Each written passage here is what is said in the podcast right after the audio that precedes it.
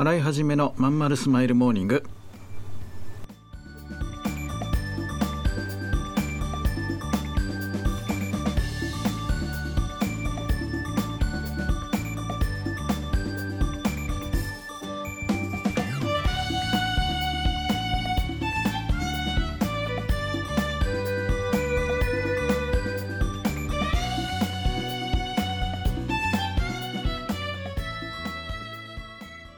おはようございます。新井はじめです。新井はじめのまんまるスマイルモーニング。2022年5月3日火曜日。皆さんいかがお過ごしでしょうか？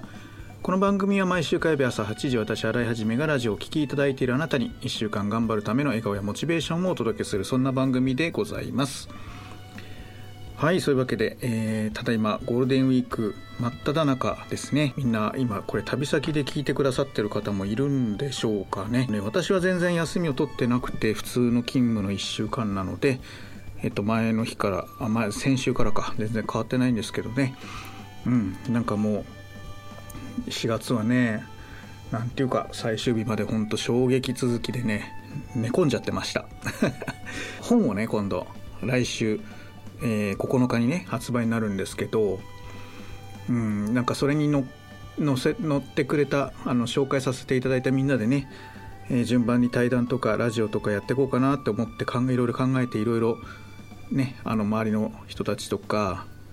まあその宣伝してくれる広報の人たちとかとねいろいろ相談してて考えてたんですけどなんかまさかまさかの展開でね18からいなくなってしまうという。でもう全部おじゃんになっちゃってね。もう周りの人に頭を下げて私はもうショックで寝込んでました、えー、それからやっぱ悪いことっていうのは続くもんでね。やっぱ月末になるとバタバタバタっとこ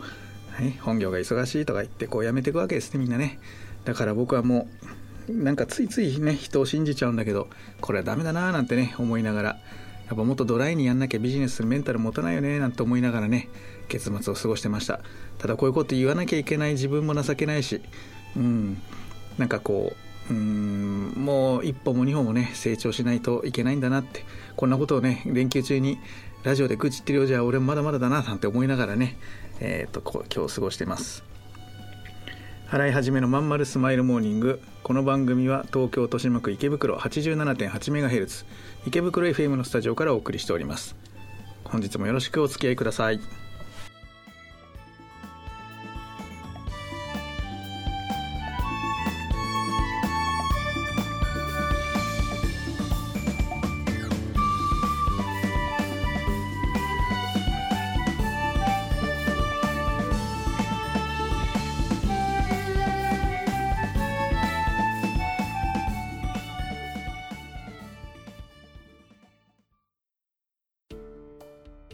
母さん友達の家行ってくるあら行ってらっしゃい。いつ頃迎えに行こうかしら。迎えって勘弁してよ。私もう中学生だよ。あと夕飯いらないから。あら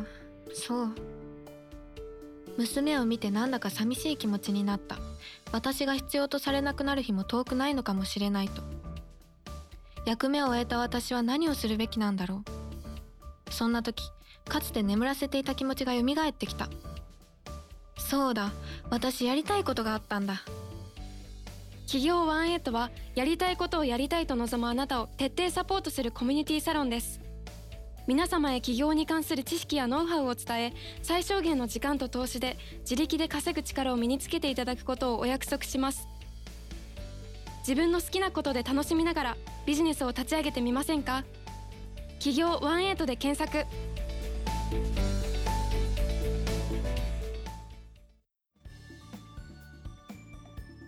払い始めのまんまるスマイルモーニングということで、えー、本編いきたいと思うんですけどね。もうもう愚痴みたいなのやめます。えっともう本当にね言ってる本人もね情けないって毎週愚痴ってっからね本当いい方向に人生向けていきたいなってすごく思うんですけどね。えっとまあこんなことはでもねいくらでも経験してきてるから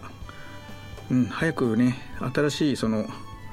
ことをどんどんやっていかなきゃな。そのためにもたくさんの会員さんにね、あの成功してもらって一緒に事業ができるようになりたいなっていつも思ってるんだけどうんまあ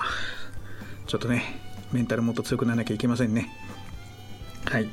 で、えーと、今日はねまた、えーとね、休み前に結構来てて質問メールが。でやっぱりね相変わらず最近よく喋ってるこの円円の問題日本の景気の問題ってとこでどうなると思うかとかね本業どうするべきかみたいな話とかねご相談がやっぱ多いんですね。なんで今日もね休みの日なんだけどちょっとそういうお堅い話をした方がいいかな。うん。えっとねまずね日本の景気今後どうなると思うかで今会社辞めるべきかみたいな相談が結構あってえっとね自分の僕自身の見解だとこれあくまで僕の見解だからね責任はあの皆さんあの投資は自己責任でお願いしたいんですけど僕はこの後景気はねどんどん冷え込んでいくだろうというふうに日本の日本だけね世界は違うんだけど日本はね落ち込んでいくだろうというふうに思っています。まああの円安ねついにまあこれまで言ってたように、え130円超えまして131円とかなってきたよね。でこれは多分うんまあどっかで介入がね口先介入含めていろいろ調整は入るだろうけど根本的な政策転換がない限りは140円近くまでいくんじゃないかなと思っていて、うん、そこまでどうなるかね選挙とそれから物価と、ね、コアコア CPI まだ0.2%前後だから、えーと、まだまだ全体としてもあのまだデフレの圧力っていうのは止まってないから食料品とエネルギー以外は別に値上がりした感じがしないでしょだからしばらく政策転換がないとすると140円台付近まで行くだろうと。で石油が大体ねえっ、ー、と何今どのくらいになったんだろう。でもでもまあ10年前の倍だとするといわゆるあらゆる原価が上がってくるね。輸送費が上がるからね。うん。それでだんだんこうコストアップになっていくんだろうというとこだけどこの円安が決してその何て言うんだろうね。これ望ましい形で起こってる円安ではないじゃない？今そのエネルギーに何しても何してもさ。あのね戦争要因とかそういうのがあるからね。うん。なんでね景気はねちょっと悪くなっていくんじゃないかな。やっぱり。で給料がどのくらい上がっていくかそのいわゆる輸出系のね大企業に関して言うともう史上最高利益とか出してるからそういうところからまあ降りてくるといいんだけどね。ただ基本的にそういうこう上が大企業が儲かって中小企業に降りてくるっていうのはもううまくいかないんだっていうのがなんかね今よこう世の中の流れであるじゃない？だからやっぱ中小企業とか個人個人消費が増えなきゃいけないからね。物価高物価高ってみんなが騒げば騒ぐほどやっぱ財布の紐って縛るし締まってくるし。で何よりもやっぱ僕はもうこれ昔からそう感じてるんだけどだ何をばらもこうばらまこうが円がいくらになろうが結局は老後じゃない。あと医療費ね。老後が心配だって言ってる以上財布の紐って緩まないじゃない？みんな貯金するじゃん基本。いわゆる何ていうのかなこう衣食住のあと医療がさこうどんどん自己負担が上がってくとなればみんなやっぱ貯金するじゃない？だからそこがなんか安心できるようにならない限り永遠にこの流れ止まんないんじゃないかなと思ってて。でそれってやっぱ少子化対策だよね、うん、やっぱ子供をどんどん産んでくれてて出生率があの要は2.0超えてますよなんていうふうに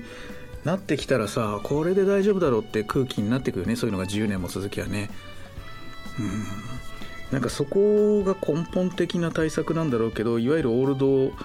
えー、デモクラシーだっけ？いわゆるなんだっけ？そのいわゆる年寄りがメインの評伝だから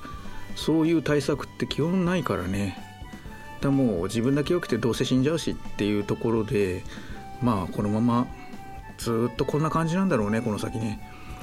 で唯一可能性があるならなんかこう新しい産業だよね。半導体製造装置なんかに見るような半導体を作る仕事はもう海外に完全にやられちゃってるからね。その製造装置の方でねあの材料素材の方でなんかこう突破口があったりあと医薬品の方とかでね突破口があったりそういう新しいなんかイノベーションがねあるといいよね。そうするとやっぱスタートアップだってことであの国が企業支援とかどんどんね始めてくるだろうけど所詮、えーと、リスクを取れない国なんで大きなスタートアップはできないよね。だからやっぱ会社員のままやるみたいなのがこれからも主流になるんじゃないかなって僕は思ってて、えー、ちゃんとやりたいんだけどうん本当にみんなにこう、うん、ついてきてもらいたいなと思うね。なんか、うん、なんでこう途中で諦めちゃうんだろうなっていつも残念に思うんだけど、うん、あまあまあしょうがないか。それはね個々のね事情があるもんね。はい。あなんか最後また愚痴になってしまった。そうじゃなかったんです言いたいことはね。もっともっと頑張っていかなきゃなと思っているっていうところです。はい。なのでゴールデンウィーク終わったらどんどんまた仕掛けていきたいと思います。このまま何も変わっていかない人生でいいのかな？企業18はそんなあなたを徹底サポートします。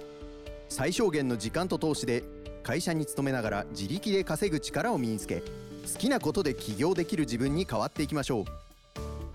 自分の好きなことで楽しみながらビジネスを立ち上げてみませんか？企業18で検索。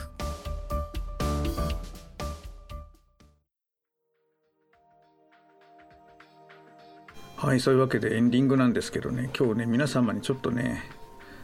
言いたいことまだあでもこれも愚痴になっちゃうのかな。なんかコンサルでね新しいジャンルに今やってみようかなと思って手出してるのがあってでまあ大きな会社上場企業のね役員さんなんかがね出てきてね Zoom で打ち合わせなんていうのがあったんだけどまあびっくりしましたね。まずね初対面のはずなのにね挨拶がない挨拶もしてくんないね。でいきなりこう上から、ま、タメ口とかマウントというか命令語みたいなねすごく失望してがっかりしちゃいました。あなんかこれじゃあ日本は変わんないんだろうななんて。下の人意見言わないでこう黙ってるんでね。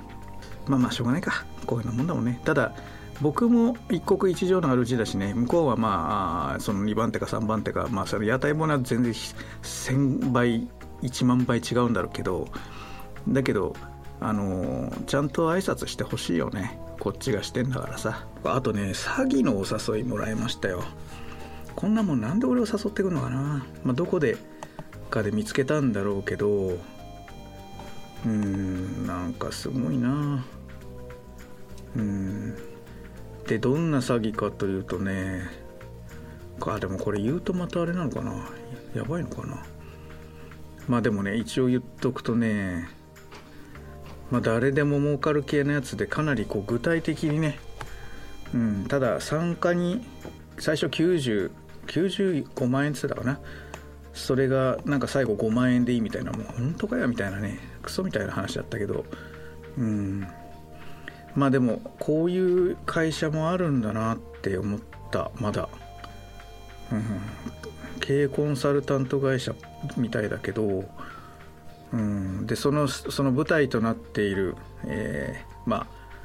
うんとそういうねところ。まあその一つの何て言うのかな。えー、プラットフォームがあってそこに連絡取って、